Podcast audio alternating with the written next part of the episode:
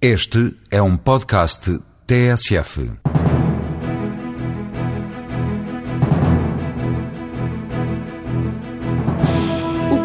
Polo La Várzea vai instalar uma clínica de embriões de cavalos na Argentina, o país escolhido para também inaugurar ainda este ano uma nova unidade do clube.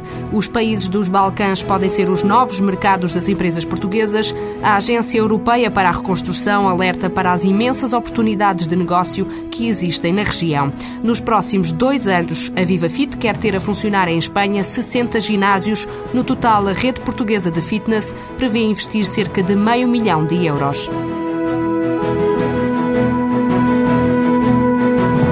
Ao fim de quase quatro anos de vida no mercado português, a rede de fitness Viva Fit vai partir à conquista das mulheres espanholas. A empresa portuguesa vai abrir um primeiro ginásio dentro de poucos meses e aposta depois no franchising para expandir o negócio, que introduz um conceito diferente de fazer exercício físico. Pedro Ruiz, diretor-geral da empresa, revela os fatores de sucesso da Viva Fit. Muitas mulheres não se sentem à vontade com homens no ginásio. Ou porque não gostam que os homens estejam a olhar para elas, ou porque não gostam que os homens vejam as, uh, os pneus a abanar quando estão a fazer exercício, não é? E assim, estando só com mulheres, estão mais à vontade. Por outro lado, temos também um fator que nos diferencia da concorrência, que é o treino é 30 minutos, enquanto que na maior parte dos ginásios é preciso uma hora, o ginásio é grande, é preciso entrar, vestir-se, pôr-se bonita, porque há homens, não é? Depois do duche, pintar-se outra vez, roupa, portanto isso tudo demora muito tempo, são quase duas horas. E hoje em dia ninguém tem duas horas, ou pelo menos uma hora e meia, não é? Mas essas preferências das mulheres não gostarem de, de estar eh, em ginásios com homens, Sim. isso está comprovado em estudos? É só perguntar às nossas sócias, elas dizem. Foi com base nesses estudos que tiveram esta ideia de criar não, esta não, rede? Não, a ideia já existia nos Estados Unidos. Foi o Gary Heaven que começou isto. Neste momento tem 10 mil ginásios, chamam-se curvas. Nós vimos este conceito, a minha mulher é americana já conhecia isto, achou que era uma ideia ótima, ainda ninguém acreditava nisto, toda a gente dizia que isso não tinha nada a ver com, com fitness e que isto não era desporto, mas já estavam a ser feitos estudos sobre o efeito do exercício em 30 minutos em algumas universidades. Nós vimos que era o que as pessoas querem, que é menos tempo. Depois há outra questão, não é só o tempo, uma questão importantíssima é que os ginásios tradicionais estão feitos para as pessoas que gostam de fazer desporto. E o que acontece é que a maior parte das pessoas não gosta de fazer desporto. Só aproximadamente 10% das pessoas é que gostam. As outras pessoas não gostam porque não gostam de suar, porque não gostam de estar com dores musculares no dia seguinte, não é? No entanto, sabe, hoje em dia as pessoas educadas sabem que têm que fazer exercício, que é indispensável para a saúde. Mas há diferenças visuais na, na, disposição do ginásio, é isso? Portanto, há várias diferenças. Há algumas diferenças nas máquinas. As máquinas são hidráulicas, são mais fáceis de usar, não provocam dores musculares e não é preciso estar a afinar. Portanto, isto simplifica, não é? Além das máquinas, a disposição do ginásio, a maneira como o ambiente no ginásio é completamente diferente. Nos nossos ginásios, o ambiente é familiar, são muito mais pequenos, toda a gente se conhece e o pessoal sabe, o staff sabe o nome de todas as sócias, conhece-as todas. E agora decidiram internacionalizar-se? Espanha é uma primeira paragem? A Espanha é a primeira, temos portanto já um programado nosso e depois é que vamos avançar com o franchising. Mas temos já contactos bastante avançados noutros países, em Marrocos, França, Há, há, vários países, mas não queríamos primeiro aprender a internacionalizar em Espanha, que é mais fácil. Não sabemos quais são os problemas que vamos encontrar, mas de certeza que vamos encontrá-los e mais vale aprendermos primeiro num país do que fazermos os erros eh, repetidamente em todos os países. Optaram por Espanha por eh, estar mais perto, apenas? Não só eh, por estar mais perto, por uma estratégia ibérica, portanto, o estarmos em Espanha ajuda-nos a estar em Portugal também. Comercialmente, os dois países estão muito ligados, portanto, quando fazemos uma parceria, por exemplo, agora temos uma parceria com a Kellogg, foi uma sorte termos conseguido, porque é claro que eles preferem um parceiro ibérico, não é? E, e quais são as metas para o mercado espanhol? Portanto, as metas é abrir o 10 em regime de franchising no ano 2008 e abrir mais 50 no ano 2009. O objetivo final em Espanha são 500 ginásios. todo o país. Sim. Acha que as espanholas estão também receptivas a este conceito? É, o conceito já existe, embora um bocadinho diferente, que é o do, o do curvas, não é? Em Espanha. Uh, neste momento os 100 e, acho que são 130 ou 150 da concorrência, não é nada. Será assim então um complemento? Não, mais, é mais do que um complemento, é um upgrade. Procura já existe, aqui foi, foi difícil criar a procura, não é? Criar o mercado e neste momento já conhecem o, o, eh, esta oferta e agora vão ter uma oferta melhor. A Viva Fit prevê inaugurar o primeiro centro de fitness fora de Portugal no início do ano. Sevilha é a capital escolhida para a estreia da rede portuguesa de ginásios. A reconstrução do pós-guerra já terminou, mas os países dos Balcãs precisam de modernizar as infraestruturas e de preparar as reformas institucionais para a entrada na União Europeia. Daí o desafio lançado pelo diretor da Agência Europeia para a Reconstrução aos empresários portugueses. Adriano Martins abre o leque das necessidades numa entrevista à jornalista Cláudia Henriques. Esses países eh, precisam de eh, apoio ao desenvolvimento económico, que significa apoiar toda a modernização da gestão do setor privado, eh, mas eh, bastante modernização e reforma institucional, o que significa mais concretamente apoio em consultadoria à formação de todo o tipo na área da administração pública, na área da justiça, eh, dos assuntos internos, do ambiente, mas também em áreas como o Ministério dos Transportes, da Agricultura, etc. Portanto, há praticamente todas as áreas possíveis e imaginárias, esses países precisam de assistência técnica. Que vantagens é que as empresas nacionais podem encontrar aí? A vantagem que teriam era de entrar num mercado para o qual já têm alguma experiência também noutros países, mas num mercado em que o investimento é enorme em termos de reformas institucionais e os outros setores que eu referi agora. Enquanto que nos países da Europa Central esse mercado está já em fase de diminuição, é um mercado, digamos, em que esse tipo de trabalho já foi efetuado e em que há empresas portuguesas que adquiriram experiência virarem-se agora para os Balcãs e utilizarem também a experiência que já adquiriram. Mas para as empresas com menos experiência nesta área geográfica ou neste tipo de trabalho, mas que tenham uma determinada dimensão, é também uma forma de diversificarem o seu portfólio. E uma das formas de entrar no mercado com menos risco é certamente a parceria. Em termos de risco físico para os empresários ou para quem os empresários empregarem, pois o risco é bastante reduzido, porque este, esta zona é uma zona que neste momento já está, digamos, praticamente pacificada, embora não esteja excluído que venham a haver mais conflitos, nomeadamente em certas regiões onde ainda há ah, uma tensão étnica considerável. Se diz que o risco é reduzido para as empresas, por é que as empresas não acorrem mais facilmente a este mercado dos Balcãs? Que uh, as empresas portuguesas não estão muito vocacionadas para trabalhar nesta área, talvez por razões históricas, viraram-se mais para outras áreas, mais para a África e América do Sul, talvez por razões, uh, como eu disse, históricas.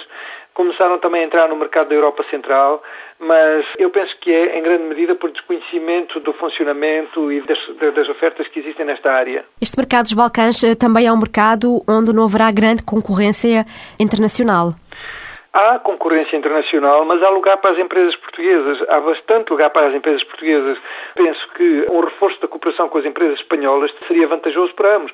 Menciono as espanholas porque os espanhóis já entraram no mercado dos Balcãs e têm cerca de 10% do mercado de assistência dos Balcãs, o que é bastante, enquanto que as empresas portuguesas têm zero. A vantagem das empresas espanholas é que, para além desta entrada no mercado, estão próximas geograficamente, estão próximas de nós culturalmente, portanto, uma série de vantagens para uma primeira abordagem deste mercado. Que apoios é que a Agência Europeia para a Reconstrução pode então dar às empresas portuguesas para que entrem nos Balcãs? O apoio que nós podemos dar é, se formos contactados, teremos todo o prazer em disponibilizar informação, como fazemos com empresas de qualquer país. Mas senti que seria particularmente importante despertar uh, os empresários portugueses, porque sei que são capazes, que têm já tradição de, deste tipo de, de trabalho noutros lugares e que este mercado não está suficientemente explorado pelas empresas portuguesas. Até 2009, a Agência Europeia para a Reconstrução prevê gastar 4 mil milhões de euros nos países dos Balcãs. Na cidade argentina de Coronel Soares vai nascer uma clínica de embriões de cavalos, um projeto português do empresário Tiago Galego. O proprietário do clube de polo La Várzea escolheu a Argentina, considerada a sede mundial do desporto, para criar cavalos e apurar a raça, permitindo desenvolver o negócio também em Portugal. Tiago Galego revela, no entanto, que para além do investimento em si, há também razões pessoais para investir neste projeto. Hoje em dia, na Argentina, qualquer jogador de alto handicap ou qualquer estrutura de handicap tira cerca de 200 embriões por ano. Neste momento, para estar no top mundial de polo, tem que se quase que fazer, a criar 200 cavalos por ano. Isto é como, é como uma indústria muito grande.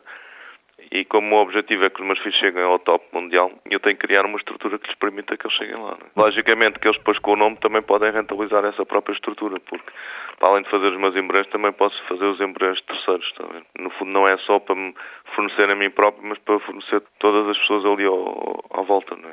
Se somarmos vários jogadores ou centenas de jogadores, isso já traz um número extremamente interessante. Como é que conseguem estes embriões? De onde é que vêm? Com é, os próprios cavalos que têm na quinta? As éguas boas e os cavalos bons, nós temos que reproduzi-los, não é? Tira-se o embrião e põe-se numa, numa mãe de aluguer. E essa égua pode continuar a jogar. Tem que investir também em cavalos de raça, não é? Bons cavalos e, e também Não, tiramos os próprios cavalos que nós já temos, os melhores. E logicamente vamos tentando melhorar a genética. Temos feito um investimento ao longo destes últimos sete anos e por isso é que hoje o clube em Portugal pode ser um clube com algum nível e, e, esta paixão pelos cavalos já surgiu há muito tempo? Não, por acaso não. Como é que isso aconteceu? Não, eu sempre fui desportista. Na altura tinha abandonado o squash e tinha andado, começado nas corridas de motas. E nessa altura a minha mulher e os meus filhos começaram a montar o cavalo. E eu andava de moto e eles montavam o cavalo. Só que eu montar a cavalo, só montar no, na altura achava que não ia gostar. Então, quando apareceu a hipótese de jogar polo, que tinha o objetivo de bater na bola, entusiasmei-me em experimentar. E depois experimentei e nunca mais deixei. Porquê é que hum, decidiram, nessa altura, construir, então, investir eh, nesta clínica de embriões na Argentina e não cá? Porque há uma necessidade grande é, de uma clínica nesta zona, ok? E depois também, eles estão muito mais avançados nesta área do que nós próprios aqui em Portugal. Os cavalos na Argentina são muito mais baratos de criar e muito mais, muito mais barato criar um cavalo lá e desenvolver um cavalo lá do que aqui. De qualquer maneira, neste momento, em Santo Estevão, eu próprio vendi um terreno a um veterinário e eu estou a ajudá-lo no sentido de ele também ter um centro de embriões lá. Porque eu no futuro também quero passar a criar cavalos. Porque as viagens de cavalos da Argentina para cá cada vez estão a aumentar mais e no futuro quem não tiver cavalos na Europa não vai ter hipótese de jogar a um nível grande. É? Então, de certa forma, a Argentina serve como uma aprendizagem para depois trazer esses conhecimentos para Portugal, não é? Sim, desenvolver cá, mas nunca deixar de desenvolver lá, porque quem está nesta área do polo que estiver na Argentina não, perde completamente o comboio. Um embrião pode valer eh, até quanto? Fazer um embrião custa à volta de 2 mil dólares. Depois, se for de cavalos muito bons, jogadores melhores do mundo já vendem por 5. Mas depois estou a dizer, um embrião dentro de uma égua alugada já chegaram aos 50 mil dólares. A grande rentabilidade do projeto vai ser no futuro quando esses cavalos começarem todos a sair e, os meus filhos forem dos melhores jogadores do mundo e, e pode-se colocar esses cavalos em toda a parte do mundo. E esse futuro, estamos a falar eh, de quanto tempo? Há assim alguma data? Seis, um sete anos. Mas há cavalos que vão sair e a gente vai ter que vender alguma coisa, não é? E eu penso que daqui a dois, três anos já estamos a vender cavalos. Esses cavalos que podem valer também ter um peso de ouro, não é? Depende de quem é que joga lá em cima. Depende muito dos jogadores que se joga lá em cima e consiga tirar partido dos cavalos e e consigam mostrar que o cavalo realmente é bom, não é? Mas é difícil impor eh, qualidade de cavalos uh, neste meio? Não é fácil. Se fosse fácil, uh, os cavalos não começavam a valer tanto dinheiro como começam a valer. E o problema é que o polo tem grande expansão a nível mundial e há cada vez mais jogadores e cavalos não há tantos assim. Portanto, começa aqui a haver um problema de falta de cavalos de qualidade. E agora com a entrada dos chineses a começarem a jogar polo, eu penso que isto tudo vai inflacionar. Mas estes jogadores não tentam procurar essas casas mais conhecidas? Tentam, mas o, Lavarzia está rodeado, já, já é uma marca conhecida internacionalmente. No polo, temos um clube em Pilar, que é a zona junto a Buenos Aires, que no fundo é onde se joga mais polo, e portanto as pessoas já começam a conhecer a qualidade e a forma como que se trabalha no Lavarzia, que é ter os melhores campos, ter os melhores cavalos, ter as melhores boxes, Neste momento tenho uma lista de espera para quererem, pessoas que querem jogar para o Lavárzea em Pilar. Quais são os objetivos para o Lavárzea nos próximos anos? é consolidar estes projetos que eu penso que vou ter que os aumentar, por exemplo, na Argentina, nunca pensei que tanta gente quisesse ir jogar para o Lavares e jogadores de, com muita qualidade e, portanto, já tenho que ampliar esse investimento, não é? E a ideia é fazer também um boutique hotel ali, de forma que os clientes do Lavares em Portugal também possam ir à Argentina experimentar. Portanto, isto é um nicho de mercado onde as pessoas primam pela qualidade e pelo profissionalismo do clube em si. Até 2012, Tiago Galego vai investir 200 milhões de euros no Lavárzia. Para além da clínica de embriões, vai também abrir um clube de polo na cidade argentina de Pilar, com a inauguração prevista para este mês.